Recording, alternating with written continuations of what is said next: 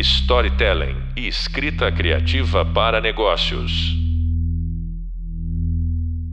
Olá, bem-vindos ao podcast da disciplina de narrativas interativas e imersivas em jogos digitais.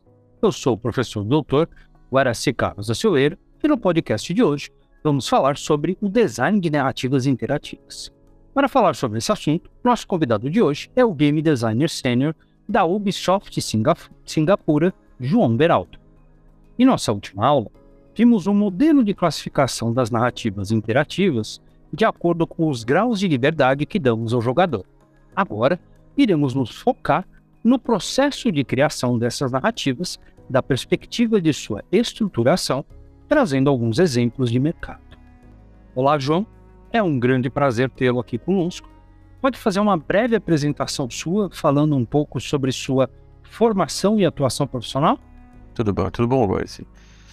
Uh, bom, já trabalho em jogos, já tem mais ou menos uns 20 anos. Eu, eu estudei desenho industrial, né? Acho que hoje em dia se chama só design.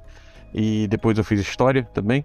Uh, comecei a trabalhar com designer gráfico, na verdade. Não, não tinha, na, na época eu não imaginava que podia se trabalhar com jogo no Brasil, né? Uh, mas eventualmente eu fui me envolvendo um pouco com jogos aí. Sei, trabalhei com lá, todos os tipos de jogos diferentes. Eu trabalhei no Taekwondo, trabalhei com muito jogo para treinamento de empresa, uh, recrutamento e tal, e hoje eu tô na, trabalhando no Assassin's Creed. Uma combinação interessante essa, né? Design e história como formação. Pois é, completamente maluco mesmo. eu, eu acreditava que design era uma coisa que eu queria fazer. Eu queria ser ilustrador, na verdade. E mas no meio do caminho eu fui trabalhar, eu fui morar fora em Portugal um tempo trabalhando lá e tal, e aí tive que trancar a faculdade no meio, eu quis voltar para estudar uma, uma, outra coisa, já trabalhava com design gráfico há muitos anos e acabei começando a fazer história. Então foi bem que eu gosto de, de história, então resolvi estudar.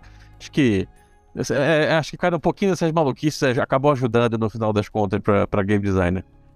Sim, principalmente porque o design ele vai, vai crescendo, né? Conforme a gente vai trazendo outras competências.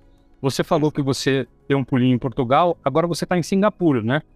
Isso, ah, tem um ano e meio. Um ano e meio que você está aí. É e de, de onde surgiu o seu interesse por jogos digitais? Olha, eu acho que desde que eu era moleque, o primeiro dia que meu pai apareceu em casa com um computador, que era uma coisa rara na época, né? Isso, sei lá, meio dos anos 80. E tinha lá um disquete para poder jogar alguns jogos. Eu falei, cara, que coisa legal isso aqui. Mas eu acho que para entender realmente que eu podia trabalhar com o jogo, né? Eu acho que levou muito tempo, né? Eu, eu lá nos anos 90 eu trabalhava com né, design gráfico, falei. Comecei a trabalhar com o que hoje seria chamado de gamificação. Eram cursos online e tal, e eu comecei a correr atrás de, tipo, que a gente pode pensar em jogos para ser uma, uma forma de facilitar? Nessa época, os cursos à distância eram todos textos, né? Era basicamente era um, era um manual com só texto, sem, praticamente sem imagem, e quiz. Era basicamente isso que tinha de, no final dos anos 90. Então eu comecei, a, por conta própria, correr atrás de estudar game design. E pouquinho aos poucos eu fui descobrindo que era possível trabalhar com isso. É, mas acho que foi meio por aí, né? Acho que tem uma mistura um pouco de. Uh, eu jogava muito RPG quando eu era moleque, então eu gostava muito de, dessa coisa de, de criar a história e criar o jogo e a experiência. Então acho que foi uma coisa meio que de repente aconteceu. Legal. E eu acho que o RPG, nesse sentido, ele dá uma boa bagagem, né? As pessoas, às vezes, não, conseguem imaginar, ou têm dificuldade de imaginar, que a gente pode aplicar a gamificação e princípios do jogo ao texto, né? O pessoal pensa muito em termos de imagem e o RPG liberta um pouquinho isso a gente, né? Não, com certeza. Na verdade, é, acho que por todos os lados, né? Eu trabalhei muito, eu, eu era muito o narrador né, do, do RPG, então você acaba tendo que se virar um pouco nas uh, nas decisões inesperadas dos jogadores, então acabava sendo um lado bom de, de aprender a, a, a, o lado do, do inesperado, né? Uh, mas é, é, verdade que assim, eu até nessa época se falava muito de, de usar o RPG na, nas escolas, por exemplo, para poder ensinar. Os primeiros passos do ensino à distância uh, se falava muito do que na prática é um livro-jogo. Né? Tipo, você tem lá botando opções ali para uh, mudar um pouquinho o contexto, né, para a pessoa que está aprendendo, né, seja o aluno, né, o que for, é, você, muitos dos elementos do RPG você pode usar ali para botar o, o aluno naquela situação e tomar decisões que têm um impacto, né, isso acaba ajudando bastante. Qual, qual RPG que você jogava? Nossa, acho que eu joguei tudo. Eu comecei com o clássico D&D, né? E era Dungeons and Dragons, e no meio do caminho veio GURPS, e eu acho que, sei lá, foi um pouquinho de tudo. Acho que hoje em dia eu virei aquela pessoa que coleciona livro de RPG, mas que infelizmente não consegue tempo para jogar. eu acho muito interessante isso porque a gente está numa disciplina que fala de narrativas e parte do ferramental do RPG é o storytelling, né? Eu diria que 90% dele.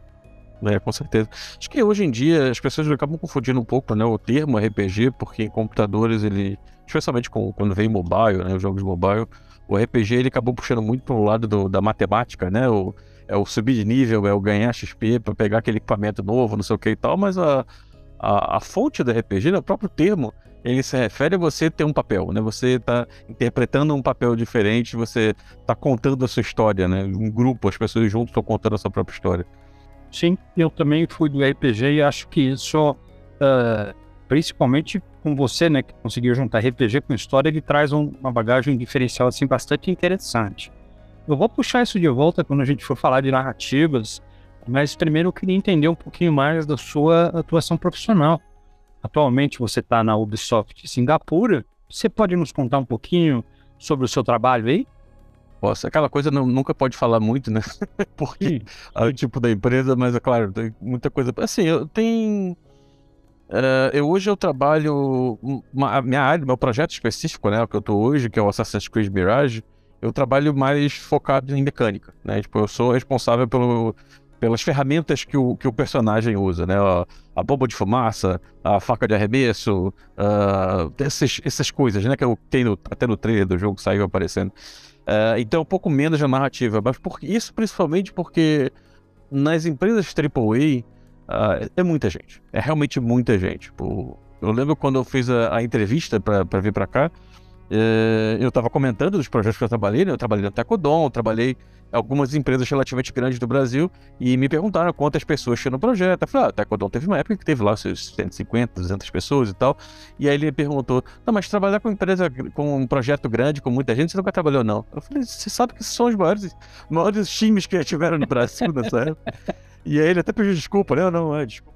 Mas é porque realmente o projeto que eu tô hoje tem, sei lá, 800 pessoas. Então, são cinco estudos diferentes, estúdios diferentes em países diferentes trabalhando no projeto. Então, acaba que acontecendo é que você tem uma especialização muito grande. Né? Então, hoje eu sou game designer, meu, meu trabalho é muito específico. Né? Eu trabalho com mecânicas, é o que, que a Ubisoft chama de 3C, né? que é o Camera Character and Control, e, e nesse, nesse conjunto né? de, de mecânicas de jogo.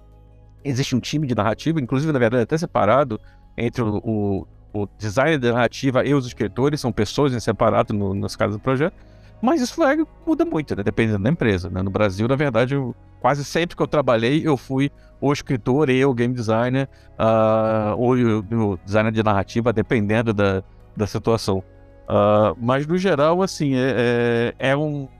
O engraçado, né? Eu acho que é sempre interessante de comentar isso para quem está ouvindo do Brasil, é que o meu primeiro medo de vir para trabalhar numa grande empresa, depois de anos trabalhando com empresas obviamente menores no Brasil, era o quão diferente vai ser. Uhum. E, e a verdade é que não é tão diferente isso. A verdade é só grande. a, a, escala das coisas é maior, né? Você tem muito mais pessoas, você tem projetos muito maiores, mas muita coisa muito similar, na verdade. Você, o que... Uh, eu, eu, acho que eu, eu, lembro, eu gosto de brincar um pouquinho que assim, a primeira vez que eu recebi uma proposta para trabalhar com um jogo de Facebook, anos atrás, eu não nem Facebook. E eu falei, tá, eu vou me virar, eu vou instalar aqui, vou criar o perfil, o perfil no, no Facebook vou jogar os jogos. Quando eu recebi uma proposta para levar com mobile, o meu celular era aquele velho. Eu catei e comprar um celular novo para poder conhecer os jogos. Verdade é que assim, você trabalhar com jogo, né, especialmente com game designer, uh, não importa a mídia que você está trabalhando. Seja o RPG de papel, ou um celular, ou, ou um AAA, muita coisa muito semelhante. Então, a verdade é que acho que a, a, dica que fica assim é que você precisa sim vencer uma barreira de provar que você pode, uh, mas na prática, não, sinceramente, não é tão diferente assim de trabalhar em outras empresas no, no Brasil. Legal. Uh, só para contextualizar um pouquinho para o nosso ouvinte, né, o João usou um termo, ele falou em triple A. O que, que ele está falando, né? O que quer dizer esse AAA? A gente usa meio que uma classificação, a gente pode, de certa forma, agrupar as empresas desenvolvedoras de jogos em dois grupos, digamos assim, chamados AAA, são grandes estúdios com grande verba, né, equivaleria de repente a uma produção, digamos assim, hollywoodiana.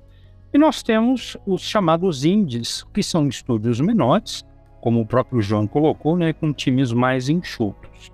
Então, o João aí tem um desafio que ele está fazendo parte de um processo que envolve 800 profissionais, tem que resultar num jogo e grande parte das expectativas do jogador é que esse jogo tenha uma narrativa eh, coerente.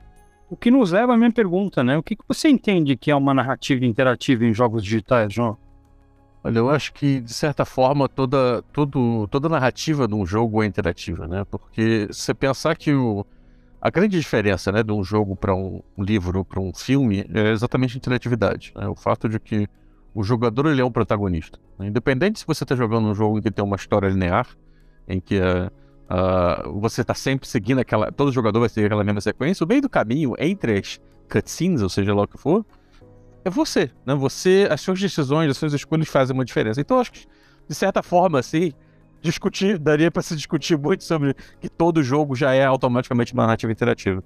Uh, mas eu acho que assim, no geral, né, o que se fala muito né, da, da narrativa interativa é aquela que você. As suas decisões dentro do jogo, independente se são escolhas uh, literalmente no, no, no, menu, no texto, ou se é pelas suas ações, afetam de alguma forma a história. Então você tem. Uh, você pode ter ser aquele exemplo que os jogos da BioWare são famosos por isso, que você chega num certo ponto e aparece uma decisão que você tem que tomar e isso vai impactar na história, mas também você pode ter uh, esse exemplo que eu falei, né? Você tem jogos, eu não vou lembrar de cabeça agora qual, mas que você, porque você decidiu ir por um caminho e não pelo outro, enquanto você está jogando ativamente, isso tem algum impacto no jogo, né? De repente a fase é um pouco diferente, você enfrenta um inimigo diferente. Então acho que dá para dá para se, se passar horas discutindo essas todas as possibilidades do que, que seria narrativa interativa. E obviamente, claro, acho que é bem interessante também falar que uh, um livro-jogo, né, que eu mencionei antes, ele também é uma narrativa interativa, ele, sem ser um videogame, né? apesar de que hoje em dia você tem muitas essas versões eletrônicas, né, do, que é basicamente texto e algumas ilustrações e você toma uma decisão, também é uma narrativa interativa mesmo quando é só um livro. Perfeitamente, e é exatamente sobre isso que nós estamos tratando aqui nessa disciplina. De fato, a gente tem tantas variáveis aí que a gente optou por não apresentar uma taxonomia, uma classificação, mas a gente está usando uma classificação que, na verdade, é um espectro. Né? De um lado, tem narrativas não interativas, do outro lado, eu tenho narrativas totalmente conduzidas pelo jogador, e aí dentro desse espectro, a gente tem aí uma classificação que permite a gente abarcar a grande parte dos jogos que a gente tem hoje. Você acha que a narrativa é importante para um jogo? Ah, com certeza. Com certeza. Eu acho que eu acho que assim, na verdade, você depende muito o que é a narrativa, né? Ela vai mudar muito dependendo de qual é o jogo. Porque você, dependendo da mídia que você está que você tá fazendo no seu jogo, você vai ter que pensar diferente no que, que é o no, na forma da sua narrativa, né? O, o jogo de celular, né, ele, geralmente ele ele tem uma, ele costuma ter uma narrativa um pouco mais simples porque você não, você o, o tipo de né, ferramenta que você vai usar vai ser um pouco diferente. A experiência do jogador geralmente são são sessões muito rápidas, então tem, é, é muito comum você ter repetição de informação. Você, quando está falando um jogo uh, de computador ou de console, também tem uma diferença. É um MMO, você às vezes vai focar muito mais no, no mundo, no world building, né, na construção daquele mundo, do que necessariamente numa história em si. Então acho que. É, e é aquilo que eu falei também, né? Na verdade, a, as experiência do jogador, ela também é uma narrativa. Né? Você, eu, eu sempre ouço muito na história, eu lembro muito na história de pessoas jogando uh, o Star Wars Galaxies, né, um MMO antigo, e eu lembro muito de amigos meus contando da experiência mais interessante que eles tiveram foi um evento dinâmico. Na verdade, aconteceu porque a comunidade estava fazendo, lá, um grupo do, do, Império contra os rebeldes, enfrentando e tal, e alguém da, do, do, sistema de comunidade entrou como se fosse o Darth Vader, e aquilo escalou de um jeito que começou a crescer. Nada, aquilo não foi escrito. Né? De repente tinha a TAT entrando e tiroteio e tal. A, a, experiência daquela brincadeira ali, né, que foi inventada na hora, que foi a história que aquele cara está contando, dependente da, daquela quest que todo mundo fez. Na verdade, aquilo aconteceu simplesmente que os jogadores estavam fazendo aquilo. Eu acho que é sempre muito importante lembrar que, especialmente num jogo multiplayer online, você tem muita narrativa acontecendo que vai além do que foi criado pelo escritor ou narrativo ou designer de narrativa. Na verdade, ela vai emergindo da interação entre os jogadores, né? com certeza. É, a gente falou que esse é um dos, dos, dos, modelos mais complexos que a gente tem, porque justamente, né, você está abrindo grande parte, mão de grande parte do seu controle como narrador, e aí você tem que focar sua atenção muito mais em construção de cenários e de situações que vão permitir uh, que justamente os, os, jogadores comecem a tecer, costurar essa narrativa. Isso é, o próprio projeto que eu trabalhava antes, né, de vir para cá, eu, estava trabalhando na Insane, fazendo outro MMO chamado Profane, uh, envolveu um trabalho... Como? Perdão, chamado como? Profane. Profane. Ah ele, ele envolveu um trabalho de criar essa bíblia de conteúdo, né? O que, que era esse mundo? Existia um, um, direcionamento, mas se você não tem um pouco mais de informação sobre o que é aquilo, até na hora que o time de arte vai, vai criar uma criatura, eles não têm um direcionamento. Ou uma, uma nova magia, sabe? Que, tá, mas como funciona a magia no jogo? Como é que existem elementos no jogo? Sabe, esse tipo de, de, de informação, você acaba tendo esse lado de trabalhar na construção de mundo, que às vezes, dependendo do jogo que você está fazendo, não é tão importante. Mas no caso de MMO, você está falando de, um, de uma coisa grande, né? Um grande, grande, um grande jogo que tem vários elementos e que de repente vai estar vivo por, sei lá, 10 anos, 20 anos, quem sabe? Você tem que ter um trabalho maior de, de, de fundação para que aquela coisa toda faça sentido mais para frente. Isso é algo muito legal que você está trazendo e infelizmente por questões espaciais a gente não teve muita condição de abordar nessa disciplina, mas justamente quando a gente está trabalhando com times e no seu caso um time de 800 pessoas, uh, como é que eu faço né, para que essas pessoas uh, entendam o que, que, é essa grande narrativa que a gente está tentando construir? E aí, o que você usou como exemplo, né, é comum que os responsáveis pela construção da narrativa façam esse documento mestre, esse documento guia que você chamou uh, de Bíblia do jogo, né? Isso, é, a Bíblia de conteúdo acho que é um termo que era usado muito em série de TV e algumas empresas meio que abraçaram o, o mesmo termo, né? Mas é, até uma série, sei lá, como Friends, que é famosa, ela tem uma bíblia de conteúdo com informações de cada personagem, o que eles fizeram e tal, que aquilo pode ser referenciado por um roteirista cinco anos depois, né? Então, é, ela virou uma, um elemento comum em, em, empresas de jogos, especialmente com esses jogos maiores, e também quando, quando você tem uma propriedade intelectual grande, né? Tipo, Uh, o Dragon Age, por exemplo, né, que tem vários jogos, é um RPG com muito conteúdo, eles também têm uma bíblia deles de, de conteúdo. Perfeito. Uh, você também, pelo que eu percebi, teve aí um, se aventurou um pouco né, no campo de criação de narrativas. Eu sei que você tem alguns livros publicados, certo? Isso, pois é. E em algum deles você trabalha com narrativas interativas? Você pode falar um pouquinho sobre eles? Posso, posso. Então, eh, na verdade, assim, eu, eu sempre gostei do, do conceito do transmídia, né? Tipo, você ter uma história que é contada em várias mídias diferentes. Então, eu tenho publicado, eu nem lembro mais quantos são, tem são oito, nove livros agora, eu acho que é. são de, de, séries diferentes, né? Eu tenho uma de fantasia, uh, Império Diamante, Último Refúgio e tal, que é uma coisa mais, uh, não é exatamente clássica, né? Mas cada um explorando uma, uma cultura diferente, então é um é um pouco inspirado na África, o outro inspirado na Índia e tal, o outro Polinésia. Uh, eu também tenho uma série de, de Space Opera. Uh, então, o que eu tenho feito, o que eu gosto de fazer, é como é que eu consigo criar outras, uh, outros, outras formas de contar a narrativa. Então, existe, por exemplo, especialmente no Space Opera, que eu tenho trabalhado mais recentemente, tem um jogo que eu fiz por conta própria, no Steam, uh, Strike Squadron Caracará, que era uma ideia de fazer uma conexão com um dos livros. Uh, tem uma visual novel que vai sair, espero eu que agora no final do ano. Uh, tem RPG de papel mesmo, então tem muita coisa uh, indiretamente. Então o próprio livro, ele é um livro né, normal, né, no sentido, ele é um romance, né, uma história linear, mas eu gosto de explorar essas outras possibilidades. Então Uh, tem essa, essa digamos assim, é como se fosse um, a propriedade intelectual ela tem elementos de narrativa interativa uh, que, que, até porque os livros jogos são uma coisa que me introduziram muito ao RPG, né? O meu primeiro livro jogo foi o Masmorra Infernal, daqueles eu acho que veio como pro, pro Brasil como Masmorra Infernal. Ele me, me inspirou muito nessa, nesse lado de trabalhar com jogos, então eu acho que trabalhar com, com, de alguma forma com narrativa interativa sempre foi muito interessante para mim, mesmo que profissionalmente eu não tinha como fazer isso, mas no meu tempo livre, no meu hobby, eu acabava trabalhando com isso. Então, assim, é, esse ano, espero eu, vai sair essa visual novel uh, chamada Alexandria 4, já tá no Steam com o wishlist, quem quiser olhar, olhar mas deve sair no final do ano. E, e também tá trabalhando nesse RPG, né, de papel. Tô, tô, tô nesse projeto agora. A Masmorra Infernal era um livro-jogo que tinha rolagem de dados, alguma coisa assim? Isso, eram dois, eram dois dados. Uh, era, foi um dos primeiros, assim, dessa, dessa época. Eu acho que o. Não sei se o original é de, é de 80 e tanto, 90 e tanto. Eu, eu conheci, eu, eu tive uma edição de Portugal que uma professora de português me, me deu como para me convencer a ler, quando eu tinha uns 12 anos de idade.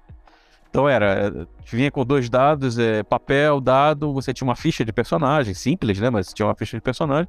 E era aquela coisa de decisão, você tinha o combate, tinha a regrinha de como é que funcionava, tinha todo, toda aquela base do RPG numa forma mais simplificada. Aqui na disciplina a gente trabalhou com um modelinho um pouquinho mais simples, que era uma série de livros chamado Escolha Sua Aventura, Conexão Enrola, Desenrola, onde o, o leitor ele pode fazer escolhas, mas a gente não tem esse elemento de aleatoriedade, né? não tem rolagem de dados. Ele só vai escolher entre, sei lá, para a direita ou virar à esquerda. Uh, é, teve bastante, né? Nessa época, teve, teve bastante desse tipo de livro, que você ainda tinha a sensação de que você estava controlando a narrativa de algum jeito, né? Mas era, não era sem dados, né? Era essa só escolha que você fazia. E isso é algo que interessa muito os alunos da nossa disciplina. Né? Quando você está criando aí, gestando uma narrativa, como é que é o seu processo de criação? Eu acho que o começo da coisa toda é você entender o, o que, que você precisa, né? Eu falei o exemplo aí do, da, da Bíblia de conteúdo. É, mesmo que você está fazendo uma aventura de RPG os seus amigos, é, é, muito comum, né? A pessoa tem esse termo que chamam de uh, uh, Word Builder's Disease, né? Doença do criador de mundos, que a pessoa se empolga tanto que ela passa anos criando o mundo. E não precisa, na verdade, né? Então acho que o primeiro ponto que eu acho que é o mais importante quando você vai fazer uma narrativa é o que, que é importante para essa história? Né? O que, que eu preciso criar para essa história específica? Se você sabe uh, o final, né? E essa é uma coisa que eu costumo pensar uh, em dois caminhos diferentes. Né? Uma é qual é o final que eu tenho para essa história, independente de se, se, se, a história vai ser linear ou não. Uh, e a outra possibilidade é que tipo de história eu quero contar, né? De qual é o tipo de emoção, qual é o tipo de gênero até, né? Pensando num filme como referência. Uh, isso ajuda muito a acabar guiando. Nem sempre eu começo com um personagem, na verdade. Às vezes o personagem vem no meio do caminho. Uh, mas na, na, quando você trabalha com uma, com uma narrativa interativa, a coisa ela se multiplica muitas vezes, né? Especialmente porque cada decisão que você toma você pode chegar no final que você tem milhares de finais diferentes. E dependendo de como você faz isso, é impossível você controlar tudo. Né? Então aí entra de novo qual é a ferramenta que você vai usar. É um livro? É uma visual novel? É uma ferramenta? Qual é a ferramenta específica? Você vai usar o Fungus né, do, do Unity ou uh, tem algumas ferramentas né, de, de, de visual novel também que é usada para isso? Porque se entender quais são as ferramentas que você tem, as possibilidades, você já começa a dar um passinho para trás e, e, cortar coisa, né? Essa era justamente a pergunta que eu ia te fazer. Se você usa algum programa, alguma ferramenta específica para não se perder nesse processo. Eu acho que cada vez que eu faço uma narrativa interativa, eu uso alguma ferramenta diferente, porque nada é perfeito. eu acho que depende muito do projeto. Eu, eu hoje, eu tô trabalhando no, nessa Visual Novel, quer dizer, eu já trabalhei na Visual Novel, né? Ela tá na, na fase de revisão. Uh, é no, no Unity e, e eu acabei de esquecer o nome da, da, do programa específico, mas é um dos apps daí. Mas eu usei muito Fungus. Uh, eu usei Twine também, que é uma, é uma ferramenta que você baixa de graça na internet. Né? Mesmo que você não faça um jogo no Twine, você ter ele, você usar ele para você montar a sua estrutura é interessante. O que eu costumo fazer, é, independente disso, é pegar um papel mesmo, no, no papel e começar a rabiscar uh, qual é, uh, uh, num, nível mais macro, né? não exatamente a decisão uh, micro, né? cada decisão que o jogador faz, mas num conceito maior, qual é a estrutura que isso vai ter. Né? E aí eu vou voltando o exemplo que eu ia falar. as séries de jogos da Telltale, por exemplo, né? com Walking Dead e tal, eles, eles fazem uma estrutura que, se você entende narrativa, você acaba percebendo ali. São gargalos, né? É, eu lembro que quando foi anunciado que o jogo seria em episódios, eu, eu, eu achei muito suspeito. Como é que eles vão fazer um jogo que é, é, em seis episódios, mas chegar no último arquivo do jogo tem que ser monstruosamente grande, né? Porque cada vez você tem novas escolhas. Mas eles fizeram um sistema de gargalo, então você tem sempre no final de um episódio, você tem certas decisões que vão acontecer que na verdade ela, ela, são decisões que são mais para você sentir que você fez uma escolha, ou ela muda um pequeno elemento do que ele realmente ramifica toda a história. Sim. Então, até esse ponto, né, você pensar em como é que a estrutura que você quer contar, isso vai ajudar. Né? Nessa Visual Novel, por exemplo, que eu estou trabalhando agora, é, eu usei papel, eu usei Word, eu usei Excel, eu usei um monte de coisa para poder pôr sheet na parede, né? ajuda também começar a botar post-it na parede, ficar parado olhando para uma parede branca com os post-its, isso começa a te ajudar aos poucos e quebrando um pouco mais a, a, a forma. Né? Porque, por exemplo, nessa visão nova que eu estava falando, na Alexandria 4, uh, em vez de fazer simplesmente decisões que vão se ramificando para ad eternum, né? você tem infinitas opções, você pode criar um sistema no meio do caminho que altera elementos. Então, em vez de você ter escolha A e B, você tem uma decisão que, na verdade, ainda vai para A, mas parte do texto muda, né? O texto dinâmico. O personagem fala com você diferente porque você tomou ou porque você falou de um jeito diferente. Ele, isso pode ser que em algum momento ele, o personagem vai fazer uma coisa diferente do que está esperando. Então vira um A e B, mas você faz muito mais com que a, a, narrativa siga o mesmo caminho, mas o personagem claramente ele lembra das decisões que você tomou. Então você tem várias macetes que você pode fazer, mas a primeira coisa, né? Você tem que entender que tipo de história você quer contar, quais são as limitações que você tem, e aí aos poucos você vai trabalhando em cima disso. É, na, na disciplina a gente procurou ficar num nível mais básico e a gente falou muito com os nossos alunos em termos de árvore de decisão, né? E, e rabiscar, pelo menos, pelo que eu entendi, você disse que faz isso no papel, ah, ou de repente na parede, com post mas assim, tem o um esqueletinho, pelo menos, né, das principais decisões e das suas ramificações, para a gente ter aí uma certa visão do que está sendo estruturado. Com certeza, senão você se perde completamente. Vai chegar uma hora que você tem escolhas que você nem lembra que você tinha colocado. E aconteceu comigo, eu mesmo, estruturando tudo, trabalhando com isso há muito tempo. Às vezes eu parava e pensava assim: putz, é verdade, eu tinha colocado essa, escolha lá atrás. Existe uma variável lá anotada que ela faz isso e eu não estou usando isso, então volta atrás e olha de novo. Então, se você não tem esse trabalho né, de ir estruturando, especialmente quando você está falando de uma história né, né numa, numa, numa, narrativa interativa, né, essa visual novel, por exemplo, está com mais de 140 mil palavras. É muita coisa. Então, você, se você não tem um, um acompanhamento, uma estruturação desde o começo e vai voltando né, né a, a trabalhar isso, você vai acabar se perdendo. É, e você citou algo que a gente chegou a apresentar uh, na disciplina, mas não nos aprofundamos muito por ser um modelo mais complexo, que é um quando os personagens reagem, digamos assim, a gente tem um compasso moral, né? Então as suas ações aí elas vão, vão sendo computadas nesse compasso, para a gente simplificar o termo, e aí os personagens reagem de acordo com ele. Né? Então, um espectro mais simples, você pode, sei lá, ser bom ou mal. Né? Você tem uma somatória das suas ações que vai mudando esse compasso e conforme a balança está pendendo para o bom ou mal, a reação dos personagens a você vai mudar. Isso, isso dependendo do, do, da direção que você quer ir, né? Você pode até botar esses elementos que dizem a. Você, eu acho que tinha um jogo chamado Alpha, Alpha Protocol, que era um jogo em que você era um espião e você. As escolhas eram se você era o Jason Bourne, se você era o Jack Bauer do 24 Horas, se você era o James Bond era mais ou menos, não era bom, bom e mal, na verdade era só o seu estilo de, de espião, né? Então, e dependendo de como você ia falando, a, a resposta do personagem, dos personagens você seria diferente. Mas não necessariamente tinha um impacto tão grande na narrativa. Era, era, na verdade, você podia ter aquela mesma situação acontecendo, mas o personagem falava de volta com você, ou gostava mais ou menos de você, dependendo de como você está agindo. Então existem formas, né? Outras coisas no meio do caminho que você pode fazer, além do só do bom e do mal. E, e é exatamente esse ponto que a gente falou sobre se tornar mais complexo. Embora a estrutura narrativa seja relativamente a mesma, para cada um desses diálogos eu vou ter que ter um profissional que vai fazer o script de cada um desses diálogos diferentes. Então, se a gente está usando um espectro ultra simples, né, só de bom ou mal, automaticamente a quantidade de diálogos já dobrou. Né? Se a gente tem mais gradações aí, essa quantidade vai aumentando, que nem você falou da sua visual novel que já está aí com um volume considerável, né? mesmo que a estrutura narrativa seja relativamente simples. Isso, exatamente. É, e aí entra nessa coisa, né? Dependendo de se você está falando de um AAA da vida, você tem vários escritores trabalhando com isso, além dos, dos designers de narrativa. É, e, e a, a, coisa pode se tornar um pouco mais complexa, para você acaba dividindo em mais pessoas trabalhando. Você, aí, obviamente, você vai ser uma pessoa que vai estar tá ajudando a fazer com que tudo tenha mesmo. Uh, se conecte né, de algum jeito, a garantir que a história seja a mesma no final das contas. Tá.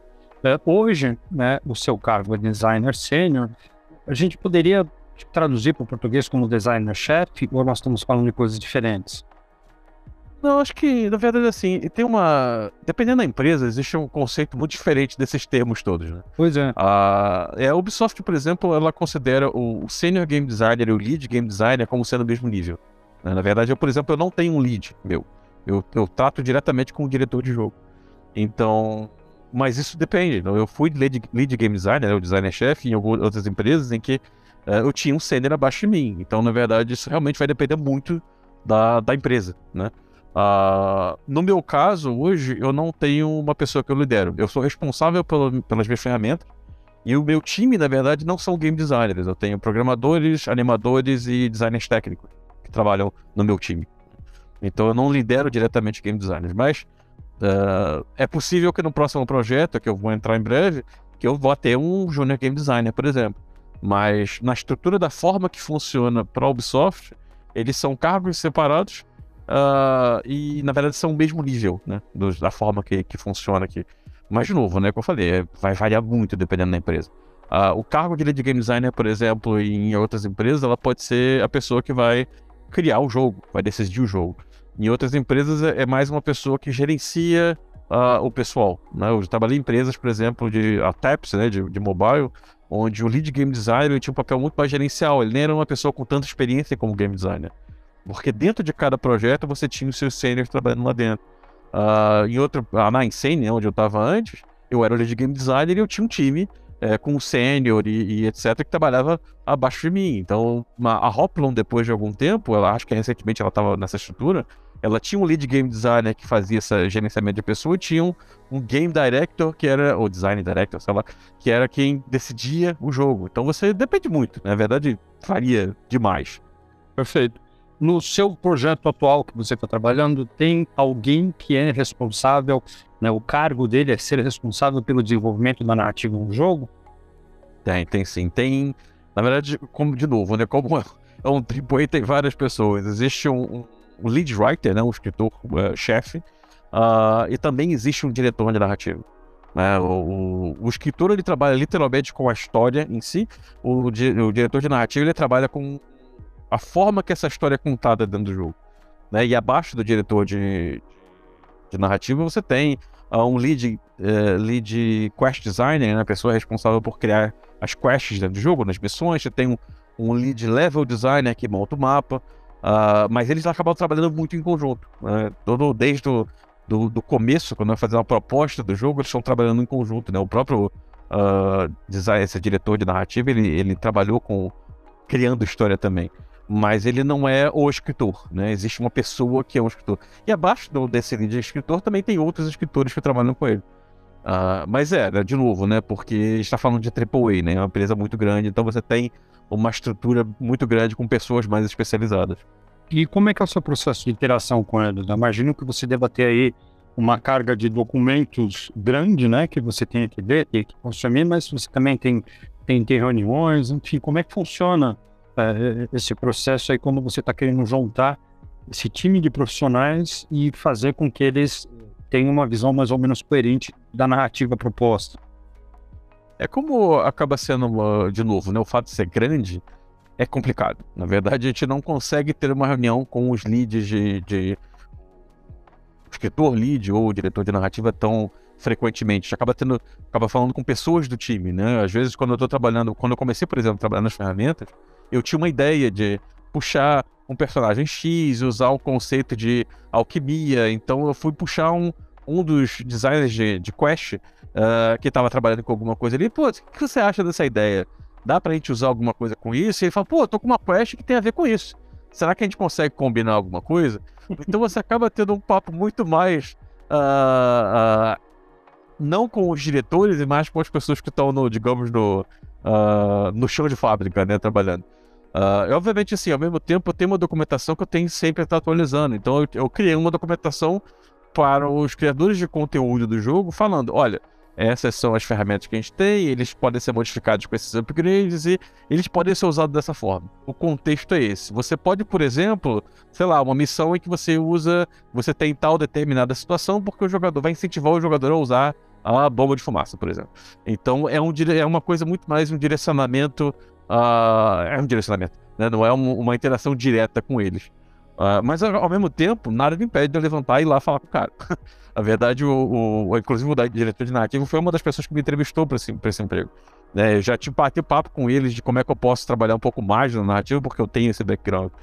Uh, e outras empresas que eu trabalhei, menores de, de menor porte, uh, a, acaba tendo uma interação, principalmente quando eu trabalhei com narrativa, eu tive uma interação muito grande diretamente com o time de arte, né? o diretor de arte principalmente, né? uma pessoa que eu estava o tempo todo conversando, trocando ideia, ó, levantei essa ideia daqui, ele vinha uh, com uma proposta de volta, de repente um, um artista conceitual vai trabalhar em alguma coisa.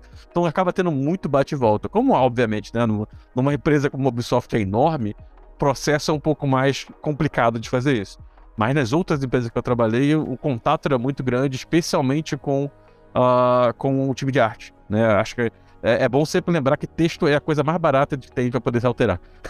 então, se, então, que um programador, ou designer, ou artista, ou sei lá, virar você falar assim, não dá, ou é muito caro fazer isso, infelizmente o escritor vai ser o primeiro que vai ter que mudar o que ele está fazendo. e esse projeto em particular que você está envolvido é um projeto que já está com quanto tempo? Dois anos, três anos? O, o Assassin's Creed, você quer dizer? Esse em específico, essa versão que você está trabalhando agora. É, é, e começou um pouco antes de eu entrar, então tem um ano e meio, dois anos, acho que por aí. Eu entrei na pré-produção ainda, né? Mas a pré-produção ela leva um tempo né, nos projetos. Tem muito bate-volta, né? De novo, como uma empresa grande, tem aprovação com, com a central, né? O, o, o CEO, etc. É uma EP grande, né? Um, é uma, uma, série conhecida, então tem todo um, um, trabalho grande aí. Mas é mais ou menos uns dois anos. E a ideia é ele ser lançado ano que vem? Esse ano. Esse espero ano. eu.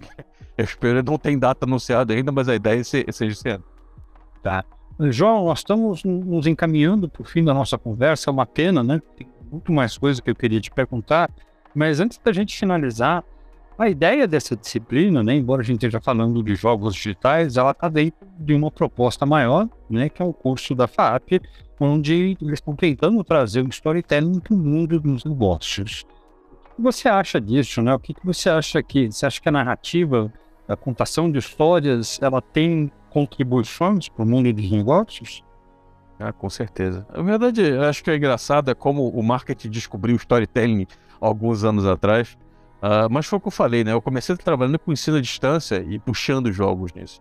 E eu acabei trabalhando, né? não dá tempo de falar sobre essas coisas todas, mas eu trabalhei com os serious games, né? Os jogos para treinamento e tal. Eu, então você você contar uma história, é, você, quando você ouve uma história muito mais interessante, você prende muito mais atenção, você se coloca muito mais na situação da, uh, que você está aprendendo, não, ou você está discutindo, do que você simplesmente ter um texto, né, bullet point. Você tem um, ou quando você, você aquilo é contado para você, né, então você usar o storytelling de novo, né, olhar para os comerciais dos últimos anos, você vai ver sempre tem uma história acontecendo ali. Aquilo se torna muito mais interessante. Não, com certeza. Eu acho que o Uh, contar história, contação de história, ela deveria fazer parte de absolutamente tudo no mundo. Sim, é, inclusive porque alguns dos benefícios são que você retém melhor a atenção pessoa, né? Ela depois para reproduzir essa informação, ela faz isso com mais facilidade, que basicamente, né, a gente pensa em termos de história, né? A gente não, não tem esse pensamento formatado, a nossa cabeça não funciona com bullet points. Então, quando pois eu é. isso tudo com uma história, fica muito mais fácil, né? Pois é, você acaba associando a uma emoção, você acaba associando a um personagem, né, uma pessoa. Acaba ficando muito mais fácil você associar e você lembrar dessas informações. Isso é, isso é né, um ponto que você colocou também que é bastante interessante. Grande parte do potencial uh, da gente trabalhar com contação de história está justamente em a gente conseguir despertar né, emoções e sensações nas pessoas. Uh, você, como, como envolvido né, com, narrativas, com oito livros, na sua vida profissional, você costuma fazer isso sem perceber? Já está ali, uh, quando você está defendendo uma ideia ou apresentando um ponto, você já puxa ali para a história de modo a tentar evocar emoções?